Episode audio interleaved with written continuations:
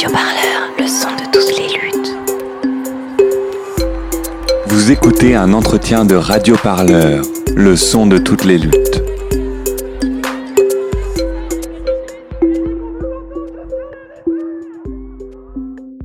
Dimanche 15 mars aura lieu le premier tour des municipales. Et même si la campagne apparaît toute perturbée cette année pour cause de sextape et de coronavirus, les tractages ont bien lieu au métro parisien et sur les marchés pour nous enjoindre à glisser un bulletin dans l'urne. Même sans virus, l'abstention est la plupart du temps présentée dans le discours médiatique comme un mal, une plaie qu'il faut soigner. L'expression d'un égoïsme, le rejet d'un espace politique commun, la marque d'un désintérêt total de la politique ou le signe d'une crise démocratique. On y ajoute tout le vocabulaire de l'abandon, démobilisation, désintéressement, bouder les urnes, et emballer ses pesées, l'abstention est un démon. Mais l'abstention peut-elle être une forme d'engagement? Quelle est la trajectoire politique d'un ou d'une abstentionniste?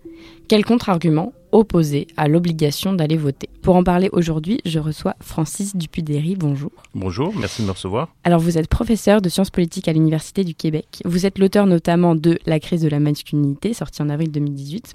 Alors, vos thèmes de prédilection pour les balancer pêle-mêle sont le féminisme et l'antiféminisme, le masculinisme, l'anarchisme, la démocratie. Et aujourd'hui, nous allons nous intéresser à votre dernier ouvrage. Ça s'appelle Nous n'irons plus aux urnes, plaidoyer pour l'abstention, paru le 21 novembre 2019 en Europe.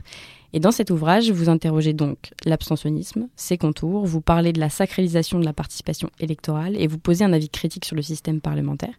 Alors, première question assez simple, pourquoi ce sous-titre de plaidoyer? Pourquoi l'idée d'écrire en faveur de l'abstention pour défendre cette idée politique euh, Parce que parce que c'est ça l'esprit euh, c'est ça l'esprit du livre euh, et donc c'est un oui c'est un argumentaire contre le vote et pour l'abstention, mais en même temps c'est pas simplement un pamphlet ou un manifeste puisque à travers le livre j'ai essayé de retracer les raisons pour lesquelles les gens votent, mais aussi les raisons pour lesquelles les gens ne votent pas. Donc je suis allé à la rencontre, disons, à travers des, des, vox pop ou des, enquêtes euh, vers les abstentionnistes pour essayer de comprendre quels sont les, différents arguments selon les positions de chacun et chacune pour ne pas voter. Et puis, j'ai essayé de présenter une sorte de, de, débat, en fait, de, de position ou d'opinion ou de, de posture entre les électoralistes et les abstentionnistes. Au tout début du livre, vous racontez l'épisode où vous êtes allé euh, vous désinscrire, vous, vous faire radier des listes de votre circonscription à Montréal.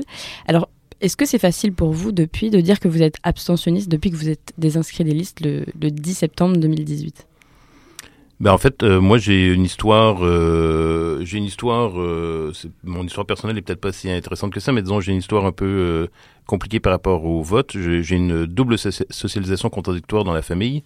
Ma mère a toujours jugé très important de voter. Je l'ai déjà accompagné au, au bureau de votation quand j'étais petit.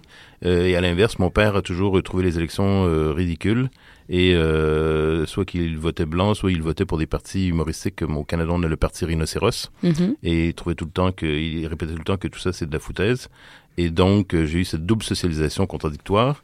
Et mais quand j'ai eu 18 ans, donc au, au, Can au Canada, Québec, c'est 18 ans l'âge de l'âge légal de votation, euh, je, je, je, suis allé voter. J'ai senti tout ce, ce, ce, ce, toute la force de, de l'affect citoyenne qui, qui entrait en jeu, qui se mobilisait à travers mon geste, et je me je sentais que je participais à quelque chose de très solennel.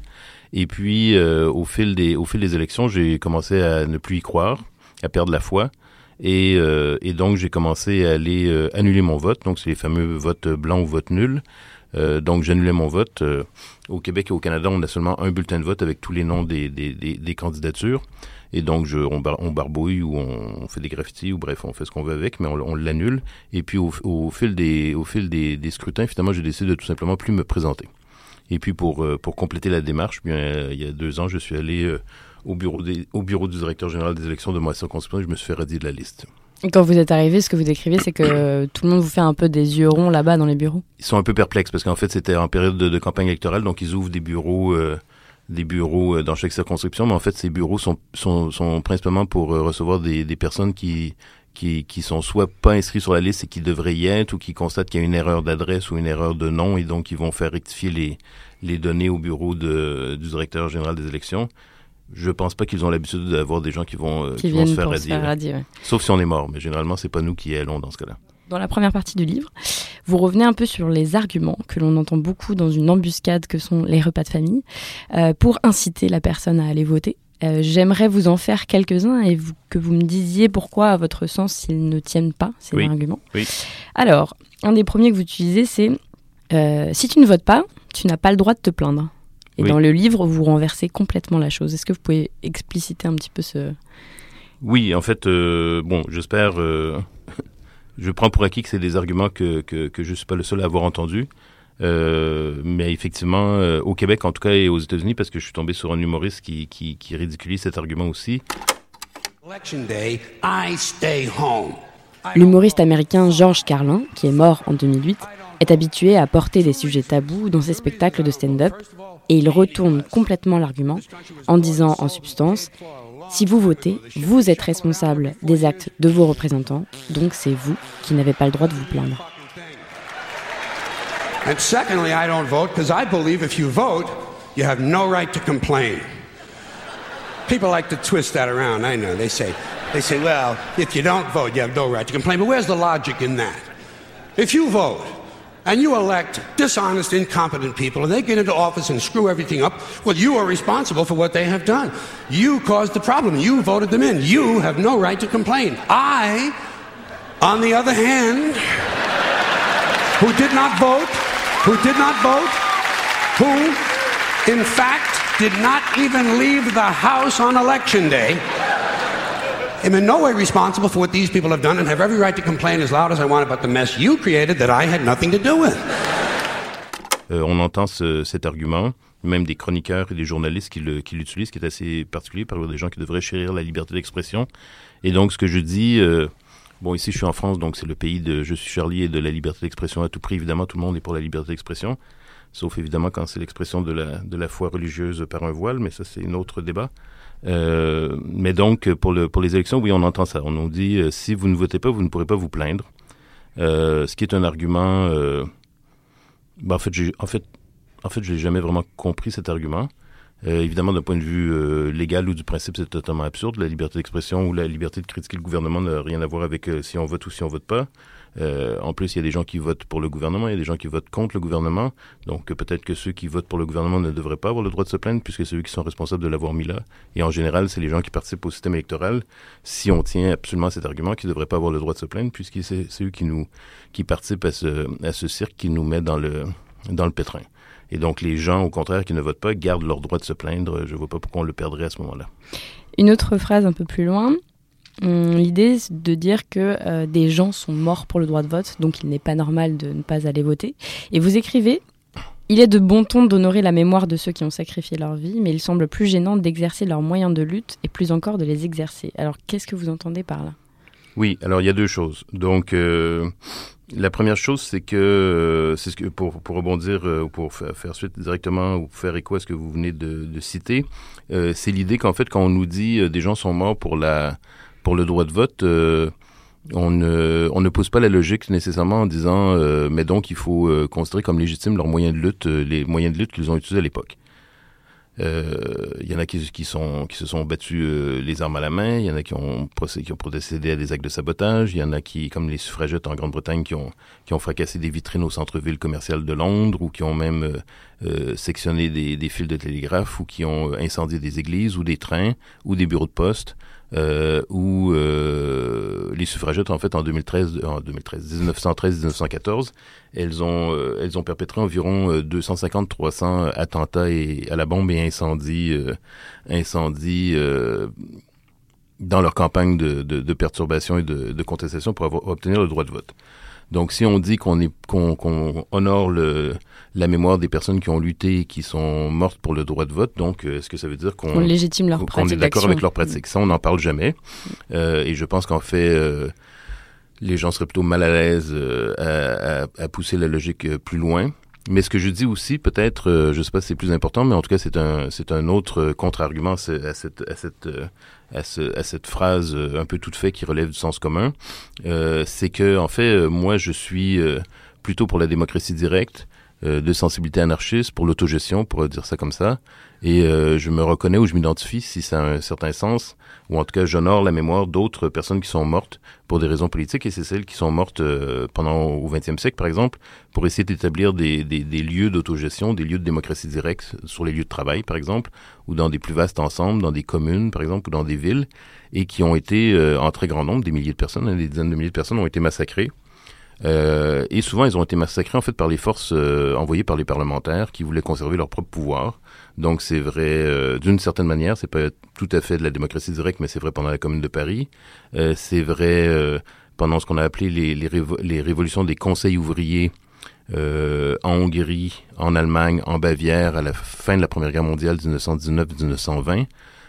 qui ont été massacrés par des, ce qu'on appelait les corps francs, qui étaient en fait des soldats démobilisés qui vont qui sont en fait les, les, les, précurseurs de, de, ce qui vont devenir les corps euh, fascistes en Allemagne, mais qui sont envoyés donc par le gouvernement social-démocrate républicain allemand qui vient d'être instauré pour écraser euh, cette révolte euh, autogestionnaire.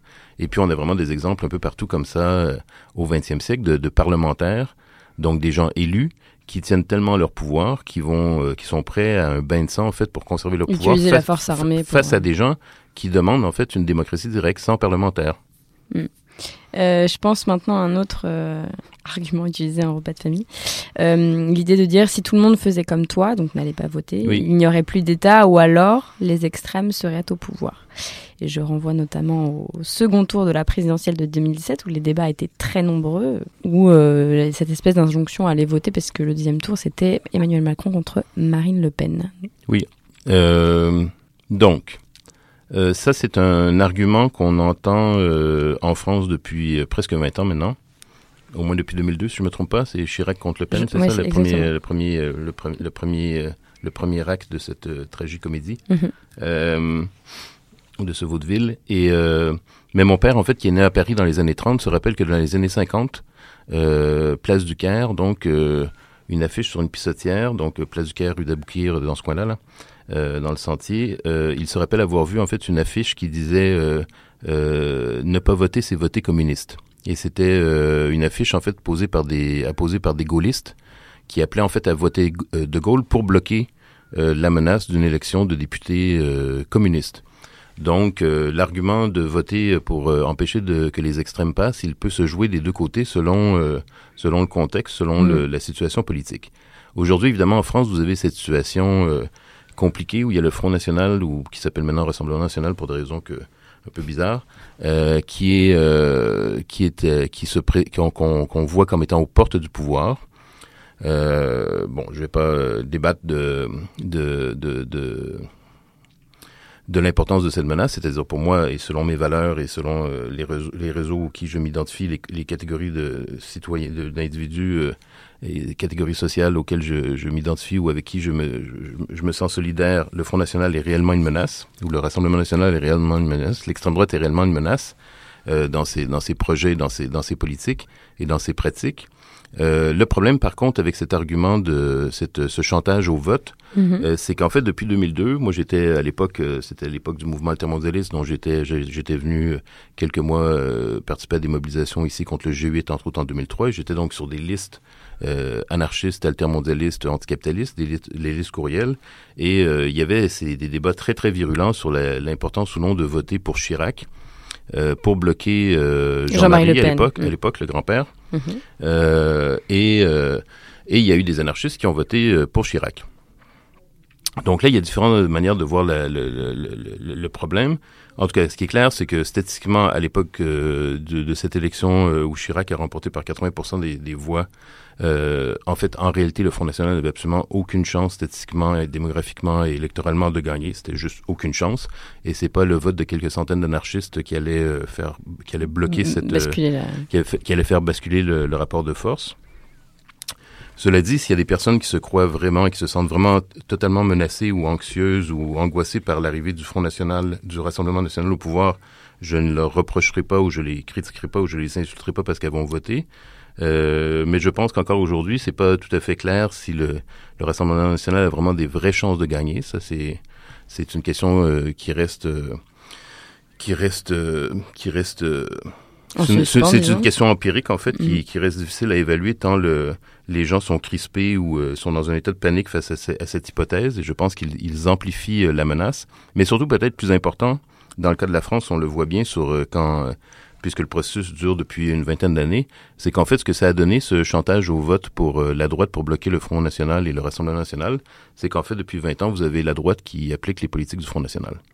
Et et donc, c'est une situation euh, vraiment très euh, très euh, déplorable en fait, et, et qui qui qui qui, qui, qui, appuie, qui rentre au pouvoir grâce à l'appui de gens qui qui qui se disent de gauche, qui se disent progressistes, voire même des fois qui se disent d'extrême gauche, mais qui en finissent par voter pour la droite. Et cette droite, à certains égards, elle applique des politiques des politiques qui sont dans les programmes. Empruntent des programmes tout à fait. et ils le font, euh, ils le font à la fois parce qu'ils y croient, et à la fois parce qu'ils euh, ils veulent euh, consolider leur base électorale, qu'ils essaient d'aller chercher des votes au niveau de l'extrême droite, mais parce qu'ils sont aussi convaincus que ce sont des que ce sont des bonnes politiques.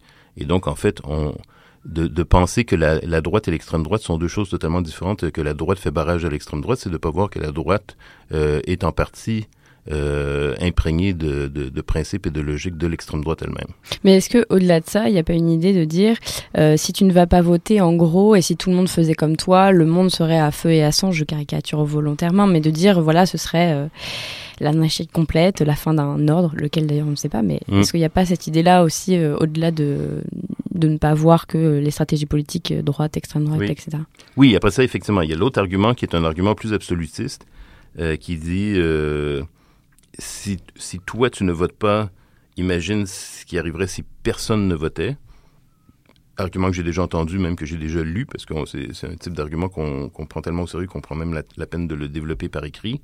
Et, euh, et ça, je, pense honnêtement, c'est l'argument le plus absurde que je, je connais. C'est les personnes qui, qui s'inquiètent peuvent se rassurer. Il va toujours avoir des gens qui vont aller voter, au moins les candidats et les candidates leur personnel politique, probablement les, les membres de leur famille, leurs amis et les personnes à qui ils ont promis de, euh, des retours de des retours d'ascenseur. Donc il va toujours y avoir des gens qui vont aller voter. Mais si un jour vraiment personne n'allait voter, euh, je pense que ce serait une expérience politique très intéressante. Je serais prêt à, oui, je serais prêt à regarder voir ce que, ça, donne. Ben oui, ce mm. serait intéressant. Mais en euh, fait, mais, mais, dans la réalité, il faut pas se les électoralistes inquiets doivent se rassurer parce qu'en fait, notre système politique fonctionne très bien avec un taux d'abstention très élevé. Ce que je veux dire par là, c'est que c'est que le système parlementaire de type électoral, euh, dès la fin du 19e siècle, il est, euh, il est tout à fait fonctionnel avec euh, presque personne qui vote. C'est d'ailleurs, au début, c'était d'ailleurs ce que voulaient les parlementaires, c'était empêcher le plus possible les, les, les, classes populaires et les femmes de voter. Donc, quand on empêche les femmes, c'est qu'on empêche déjà 50% de la population de voter. Et puis, quand on empêche les classes populaires, ben, c'est un autre un autre bon morceau.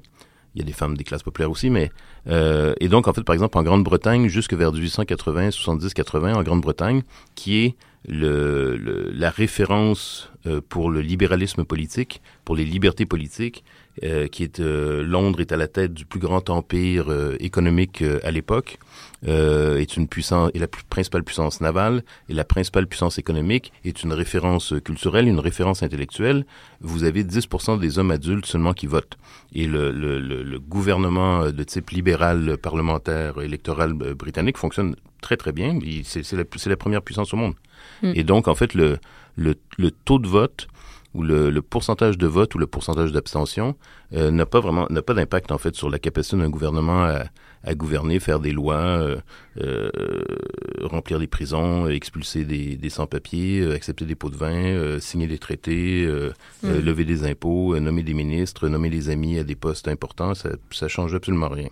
Aux États-Unis, d'ailleurs, c'est Trump et les autres sont à peu près les, les Bush sont toujours reçoit, gouverne avec peut-être 25% en fait du suffrage de l'appui des, des personnes qui étaient inscrites sur les listes électorales. Donc le, le, le, le pourcentage de qui vote ou qui ne vote pas n'a pas vraiment d'importance sur le, sur la capacité d'un gouvernement à se, à se gouverner. Euh, page 125, vous écrivez L'idéologie électoraliste nous insiste à croire que nous sommes capables de provoquer des changements globaux par un simple X tracé sur un bulletin de vote. Est-ce que du coup c'est prétentieux de croire que glisser un bulletin dans le vote peut changer le système politique et la, politique dans son intérieur? Oui, alors je reviens à, cette, euh, à, ce, à ce sentiment que j'avais, qui m'habitait. Euh, à 18 ans, quand je suis allé voter pour la première fois, cette impression de, de, de poser un geste très solennel, de, de poser un acte important, il y a une sorte de d'illusion qu'à travers un simple un simple bulletin de vote, on a vraiment un impact sur la sur notre société. Et, et ça, pour moi, c'est très problématique. C'est une espèce de logique un peu de, de démiurge, c'est qu'on pense qu'on peut avoir un impact sur la réalité euh, simplement euh, nous tout seuls. Euh, euh, et c'est quelque chose qu'on qu'on sent en filigrane dans les dans les débats sur euh, quand on se fait engueuler parce qu'on est abstentionniste, où on nous dit mais non, tu, il faut absolument que tu y ailles, c'est une responsabilité extrêmement importante, c'est la plus importante. Un droit mais un devoir. Un droit, un devoir, mais c'est aussi une, la plus grande responsabilité civique que nous avons. et ça, on nous apprend ça dès l'école d'ailleurs, au primaire au secondaire, on fait de l'endoctrinement, on fait de, de l'endoctrinement des jeunes, du prosélytisme auprès des jeunes, et on leur explique que c'est le, devoir citoyen le plus important, c'est votre principale responsabilité, c'est d'aller voter, c'est comme ça que vous avez un impact sur la société. Alors qu'en réalité, on sait très bien qu'en fait, un, un, bulletin de vote, euh, en lui-même, de toute façon, à part des cas absolument exceptionnels, à peu près aussi exceptionnels que de gagner à la loto, euh, votre vote individuel n'a pas n'a pas d'impact sur le résultat de l'élection. Et puis, en fait, pour avoir un impact, il faut quand même voter un peu pour le parti qui gagne, parce que si vous votez pour les partis qui perdent, ben là, vous n'avez pas vraiment d'impact. Euh, et donc, en fait, penser qu'on a un impact avec le vote, c'est absurde. Et donc, dans, dans le même sens, je prétends pas non plus que, ne, que s'abstenir a un gros impact sur le système politique. C'est pour ça que moi, ma, ma position, c'est que la, la, vraie vie politique, la vraie expérience politique, le vrai engagement politique et le vrai, euh, le vrai impact politique, il se passe pas dans la scène électorale ou dans les urnes, il se passe ailleurs, dans des, dans des mouvements sociaux, dans des, dans des organisations de quartier ou dans des mobilisations au niveau du travail ou des lycées ou dans les écoles, euh, auprès avec nos, avec nos amis, avec nos camarades, avec nos, des gens qui sont proches de nous. C'est dans la, c'est dans l'organisation euh, concrète avec des gens concrets qu'on a, qu'on a vraiment un impact. Et je complète un peu ce qu'on est en train de dire, mais euh, et je rajoute dans le même temps une phrase qu'on peut entendre dans les repas de famille. Euh, vous aussi, vous avez des, des, repas de famille. compliqué. Ouais. Euh, on dit parfois, euh, tu pourrais au moins voter blanc comme euh, l'expression de ta participation à ce processus politique. Alors juste pour rappel, en France, depuis la loi du 21 février 2014, les bulletins blancs sont décomptés séparément des votes nuls, mais non comptabilisés dans l'expression finale des suffrages.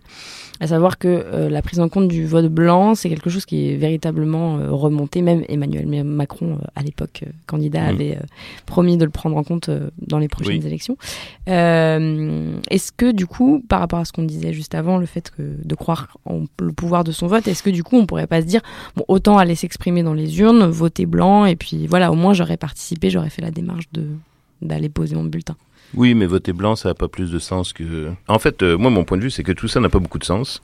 Euh, tout ça est une euh, est une est un système de toute façon dysfonctionnel du point de vue de, de, des principes de la liberté, de l'égalité, surtout de l'égalité d'ailleurs, entre entre les citoyens et les citoyennes et, et, entre tout le monde, quoi.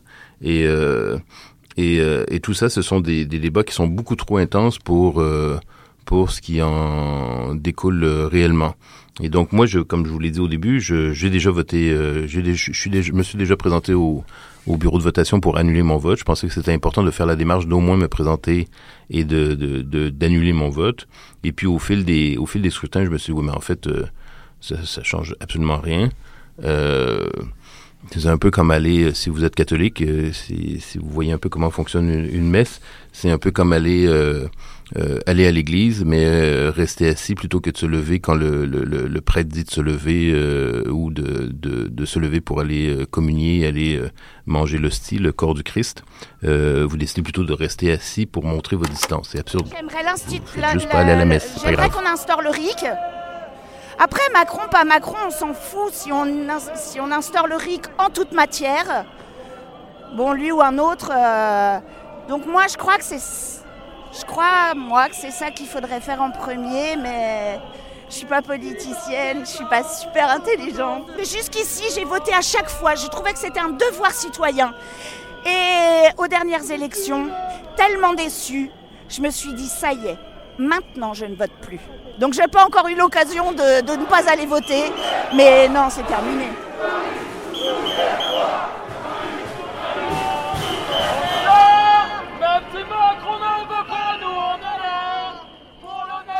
Moi, je ne demande pas à M. Macron de me donner 10 000 euros demain. Hein. Moi, je veux travailler, moi, je travaille et je veux vivre de mon salaire. tout simplement. On ne veut pas faire l'aumône. Moi, je ne fais pas l'aumône. Il faut arrêter de parler en notre nom. Parce qu'on est assez grand pour parler, on est assez grand pour prendre la parole.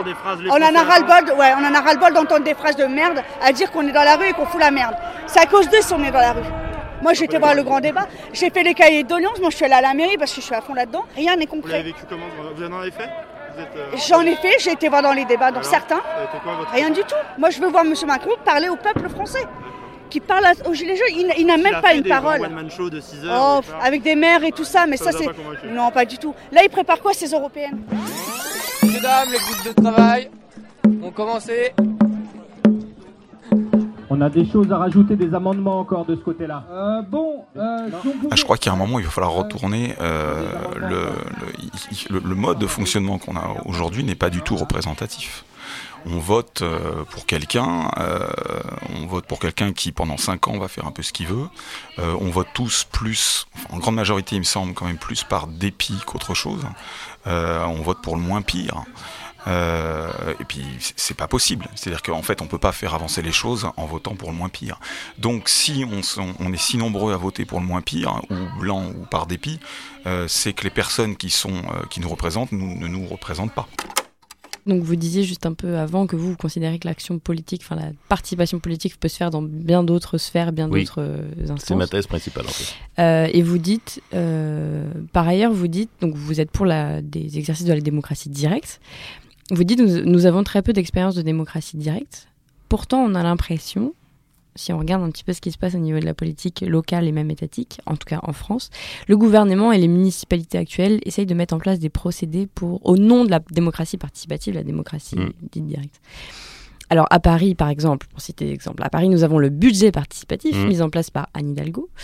Euh, pour prendre d'autres exemples, Emmanuel Macron a mis en place le grand débat l'année dernière, dès le 15 janvier. Euh, il y a également encore euh, aujourd'hui la Convention citoyenne pour le climat avec 150 citoyens tirés au mm. sort. Quel regard on peut porter sur ces pratiques qui sont... Vous avez eu le référendum sur l'Union européenne en 2005 aussi, qui a été une grande réussite. Alors, il y a deux traditions au niveau de la démocratie directe ou de la démocratie participative.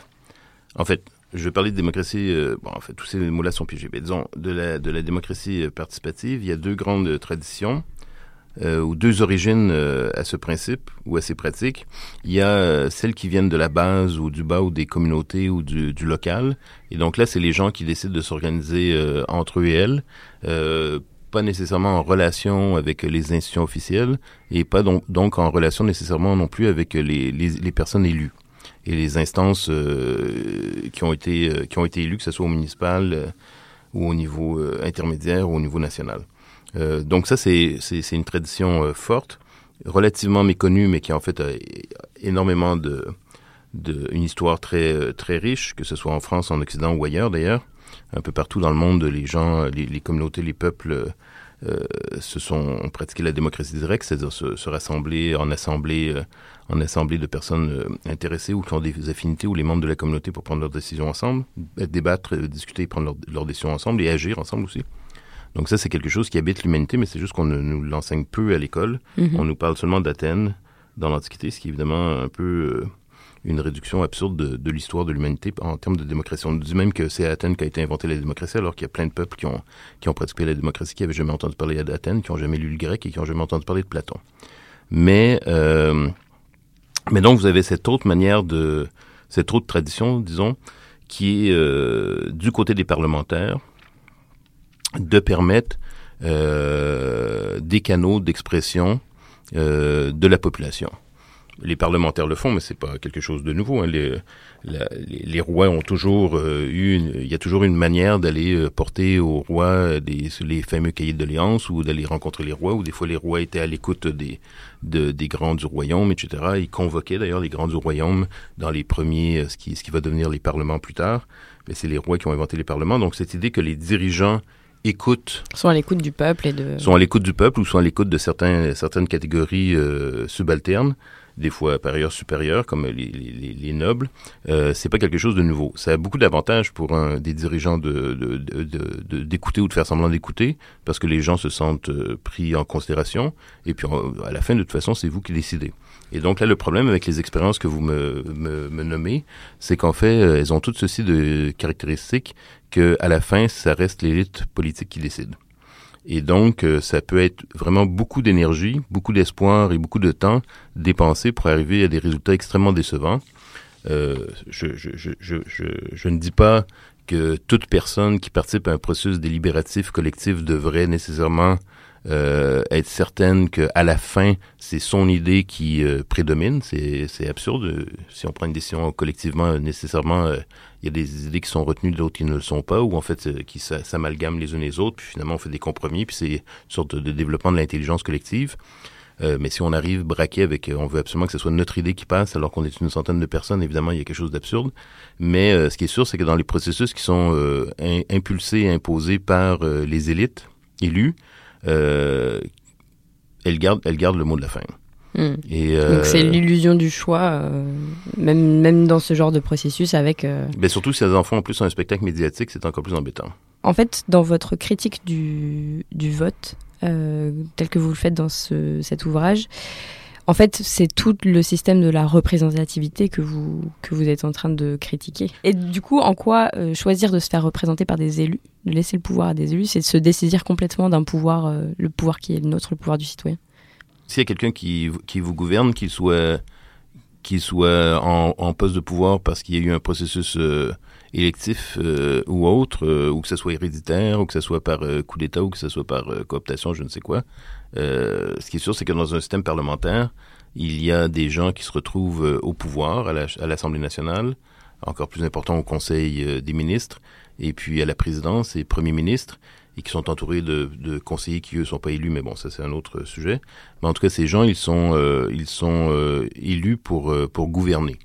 Donc, si vous êtes gouverné, c'est-à-dire quand, dans les faits, vous êtes, vous êtes sous le pouvoir, la domination de, ces, de, cette, de cette élite politique. Vous n'êtes pas plus... Euh, vous n'êtes pas libre parce qu'il y, a des, parce qu'il y a des élections. Que faire du coup de l'argument qui dirait que euh, si euh, on devait entre guillemets bannir la représentativité, bannir nos représentants, euh, entre guillemets, c'est le temps du débat. Ce serait beaucoup trop long d'avoir ah euh, des débats construits et d'arriver à un consensus entre groupes de personnes qui décident directement. Que faire de cet argument-là, du coup? Oui, oui. Euh, euh, l'argument du temps, il est très, euh, il est très intéressant parce qu'en fait, c'est comme si on avait tout à fait intégré à, à la logique politique, la logique du travail et, et l'idée qu'il faut toujours aller plus vite.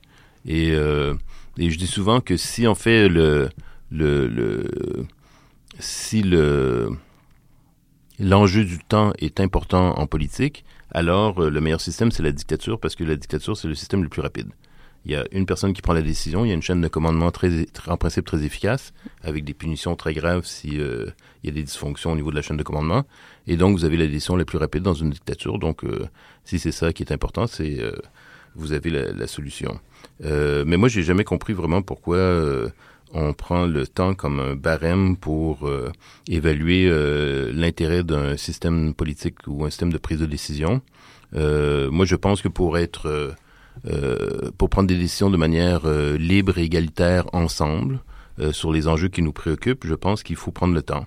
Il faut prendre le temps d'écouter les gens, il faut prendre le temps de discuter, il faut prendre le temps de réfléchir ensemble, parce qu'en fait, il faut prendre le temps, il faut assumer que euh, que moi, je n'ai pas nécessairement la meilleure idée, ou je n'ai pas nécessairement toutes les informations, ou j'ai pas réfléchi à toutes les implications possibles, ou j'ai pas tous les points de vue qui vont être affectés par telle décision.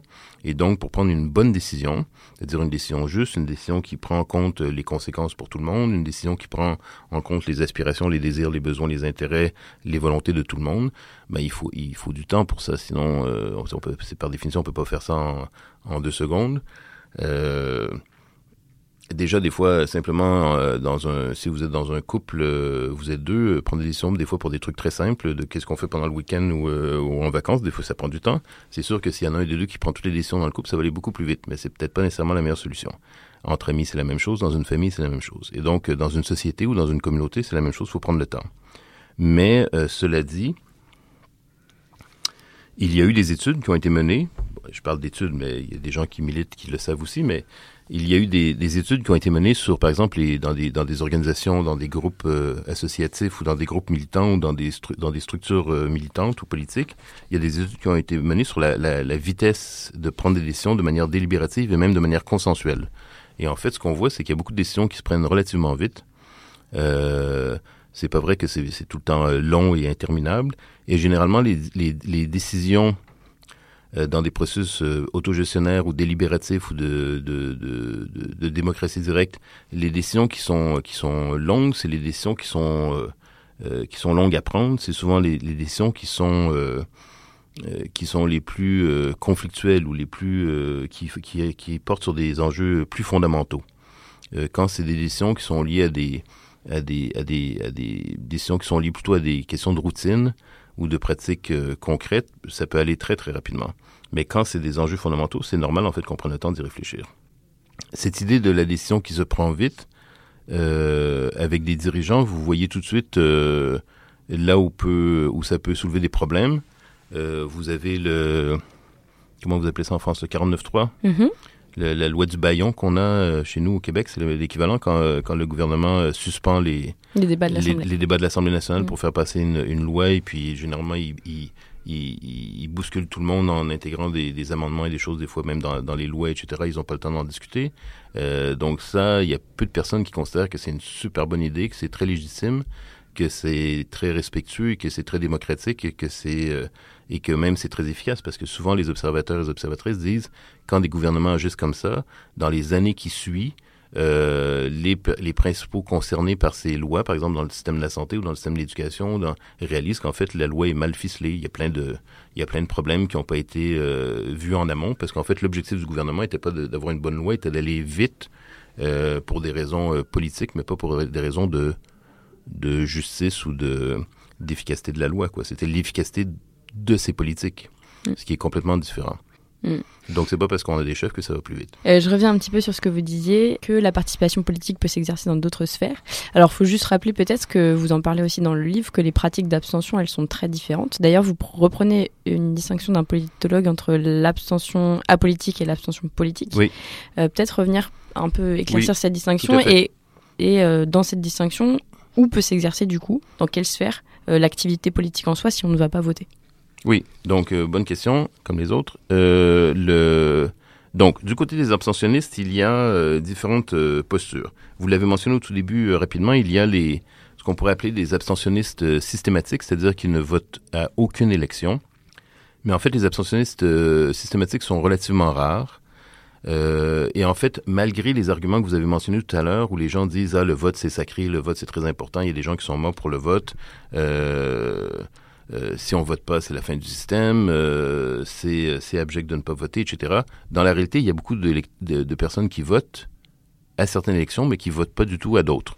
Donc vous pouvez avoir une abstention ponctuelle sur certains tours. Exactement. Donc vous faites devant un électoraliste très euh, euh, vindicatif par rapport à l'importance de voter, mais quand vous lui demandez, oui, mais est-ce que par exemple tu vas voter au municipal? Ah tiens, c'est curieux, il va pas voter au municipal. Ou est-ce que tu vas voter aux européennes? Ah non, il va pas voter aux européennes. Mais il serait prêt à mourir par le feu si on l'empêchait d'aller voter au, présidentiel.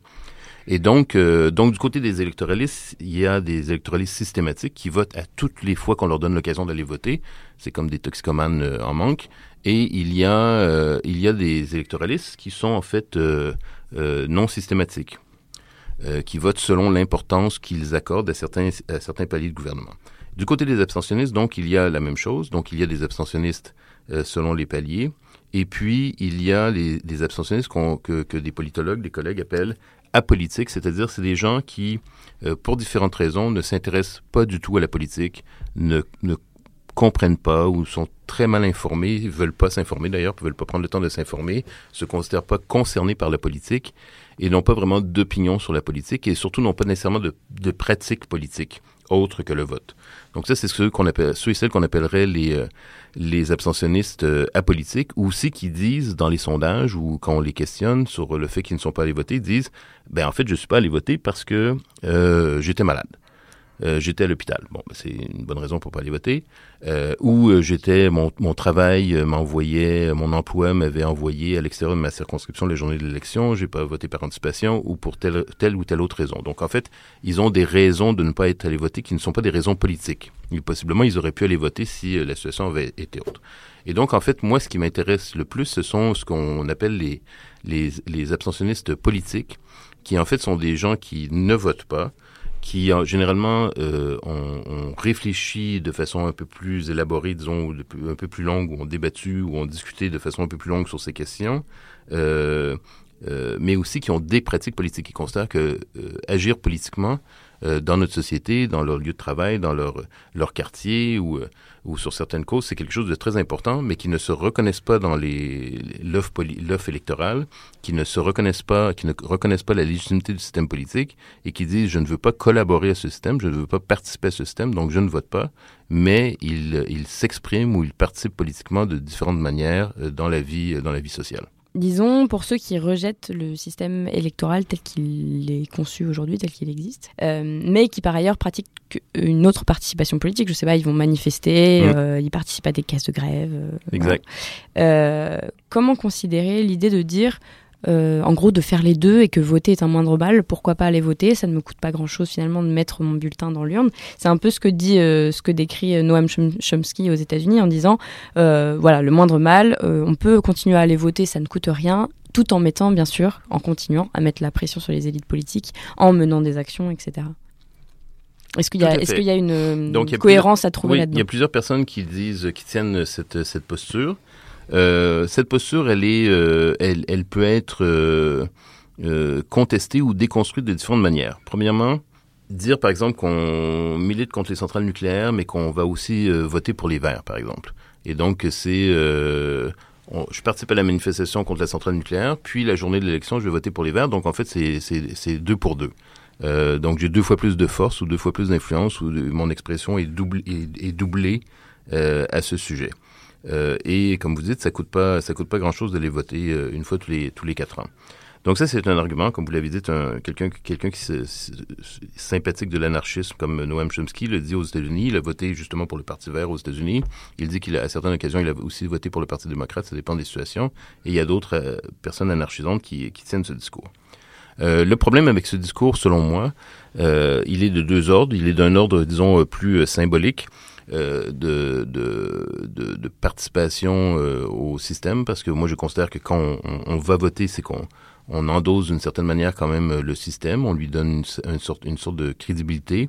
Notre vote est comptabilisé, même c'est, c'est relativement insignifiant dans l'ensemble des gens qui, euh, dans l'ensemble des, des, des, suffrages exprimés, et donc ça fait augmenter, même si c'est euh, infinitésimal, le, le, le, le, taux de pourcentage du, euh, du vote. Et puis, euh, on entretient cette idée que, en fait, euh, voter donne un coup de pouce euh, réel au vert, alors que oh, je donne le, le, Parti vert comme exemple, mais ça pourrait être d'autres partis, alors que je reviens avec cette idée qu'en fait notre vote n'a pas vraiment d'impact sur le, le, résultat final de l'élection. Et puis, euh, enfin, c'est que ça entretient aussi cette idée que euh, ça engage un peu notre responsabilité morale, peut-être aussi, de participer à ce système, mais euh, surtout, c'est que cette idée que euh, voter euh, ne coûte rien est, est, en fait une illusion, euh, dans la mesure où, euh, surtout du côté des mouvements progressistes, de gauche, extrême gauche, en fait, tout, tout, tout, tout l'engagement électoral a un coût vraiment très important, en fait. C'est-à-dire que il y a énormément d'énergie euh, de temps et d'argent qui est investi par des gens, des militants et des militantes, euh, des intellectuels, euh, des, salariés euh, dans les campagnes, des partis de gauche et d'extrême gauche, et, et dans leur maintien annuellement et quotidiennement, pas juste en période de campagne électorale, dans le maintien du personnel, dans le maintien des politiques, dans le maintien des locaux, des plateformes, des médias, euh, de leur salaire, de, des campagnes de, de pub, etc. Et en période de campagne électorale, tout ça est, est décuplé ou multiplié euh, presque à l'infini en termes de ressources euh, dépensées. Et donc, quand vous participez euh, aux élections en appuyant des partis de gauche et d'extrême gauche, en fait, vous encouragez ce gaspillage. Et donc, en fait, et donc, c'est impressionnant, cette énergie. Imaginez tout ce que les mouvements sociaux pourraient faire avec toute cette énergie. Euh, là, je parle de trucs vraiment concrets. Des moyens financiers oui, même. ouais. Mm. je parle de trucs Mm. très concrets. C'est des, des locations d'autobus pour faire des tournées, des, des avions, des hôtels, des, Mm. des restaurants, des, des, des salles louées, des, des tout, tout la, tout, tout- toutes ces fichues affiches qu'on voit, euh, ces, ces macarons, ces foulards, ces drapeaux, ces ballons, ces, ces chansons ridicules, c'est tout ça et qui est produit là, pour les campagnes électorales et pour appuyer les, les partis, pour mettre en valeur euh, quelqu'un de très humble et, et timide comme Jean-Luc Mélenchon ou d'autres personnes comme ça, euh, qui ce qu'ils veulent avant tout, c'est avoir le pouvoir ou la gloire ou euh, ou le prestige. Ben en fait, toute cette énergie, elle, elle, elle n'est pas gratuite. C'est quelque chose qui est, qui est qui est dépensé dans ces campagnes et qui est du un gaspillage euh, incroyable. Par ailleurs, en, plutôt vers la fin de l'ouvrage, vous parlez de moyens de contrer ce système de vote qui existe. Vous parlez du boycott notamment, mais vous parlez aussi des candidatures qui sont loufoques. Oui. Euh, vous prenez plusieurs exemples. Je crois me souvenir que c'est en 1898 un journal parisien qui appelle à voter pour un âne. Vous parlez aussi des candidatures humoristiques. Euh, en France, on pense notamment à Coluche euh, au moment de l'élection présidentielle des Mais il y en a eu 80. beaucoup d'autres. Il y en a eu beaucoup d'autres. Il y a Je- des femmes je reste très humoristiques, des- oui, oui, oui, navrée, mais je... Non, non, ça va, ça va. Un âne et Coluche, oui. Et du coup, quel Mais- peut être c'est l'objectif justement de ces candidatures loufoques Alors, je voulais, je voulais les, les rappeler parce que premièrement, euh, je, trouve ça rigolo. C'était euh, de montrer un peu comment on pouvait essayer de, pervertir ou de saboter ou de transgresser euh, les normes et le système électoral.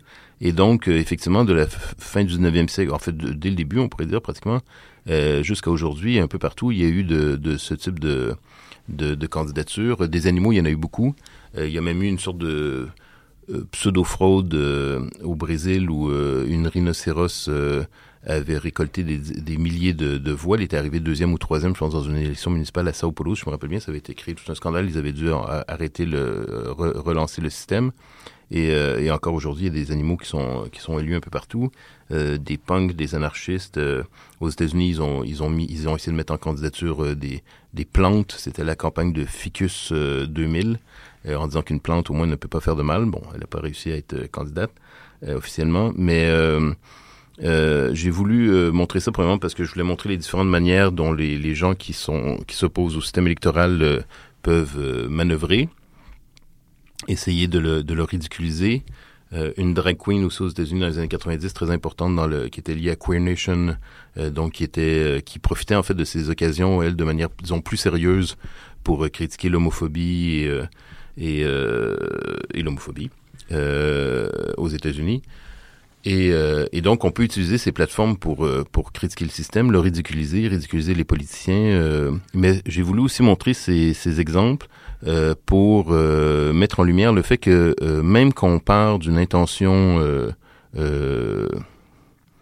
candide et désintéressée, et même quand on part avec l'intention de, de ridiculiser un système auquel on ne veut pas vraiment participer, dès que euh, on réalise qu'il commence à avoir des chances, euh, même très minimes, euh, peut-être de l'emporter, ou en tout cas si on réalise en fait que euh, on commence à avoir une tribune qui peut vraiment être utilisée de manière un peu plus sérieuse, euh, ce qu'on constate dans les cas que je, je montre, dont des anarchistes euh, dans les Pays-Bas dans les années euh, 70 qui venaient du mouvement des Provos. Donc, des Provos, c'était des anarchistes, euh, des artistes anarchistes de la fin des années 60, ou Queer Nation, l'action dont je viens de vous parler, de la drag queen, euh, ou d'autres euh, en Islande ou ailleurs. Euh, en fait, on réalise la force du système électoral et la logique du système électoral vient en fait pervertir même ces, euh, Ces candidatures-là. ces candidatures humoristiques et ces mobilisations humoristiques. Et dans les cas d'Amsterdam et de Queer Nation, les anarchistes d'Amsterdam et de Queer Nation aux États-Unis, je montre que au final, euh, lors de ces, ces, ces campagnes, euh, au fil des mois, en fait, il, est- il y a eu un clivage et un conflit dans les réseaux militants, euh, parce qu'en fait, des gens du milieu militant disaient, ben, en fait, on est en train de se faire avoir. Vous avez créé une sorte de, de, c'est quelque, on, est, on, on se retrouve maintenant avec une sorte de porte-parole euh, qu'on n'avait pas choisi, euh, avec une équipe de campagne qui prend l'affaire très au sérieux, qui ne consulte plus la base, et on est comme dépossédé de notre autonomie, alors qu'au départ, c'était, c'était supposé d'être tout sauf ça. Hmm. Et donc, ils se, ils se font rattraper, en fait, et aspirer par la logique même d'une campagne électorale. Donc c'est le poids de la responsabilité sur une personne qui pervertit l'idée de base. en Exact, fait. parce qu'en fait, le système électoral encourage, en fait, la, encourage la, la campagne électorale et le système électoral, il encourage en fait la personnalisation, la et donc des personnalités plutôt, euh, je dis pas que tout le monde l'est, hein, puis de toute façon, euh, c'est pas les profs d'université qui en sont prémunis, bien bien au contraire, nous sommes tous les profs d'université des gens avec des égaux et des une prétention assez beaucoup plus élevée que la moyenne. C'est entre autres pour ça qu'on est là. Mais, euh, mais dans le système euh, électoral, en tout cas, ce qui est sûr, c'est qu'il y a ça aussi.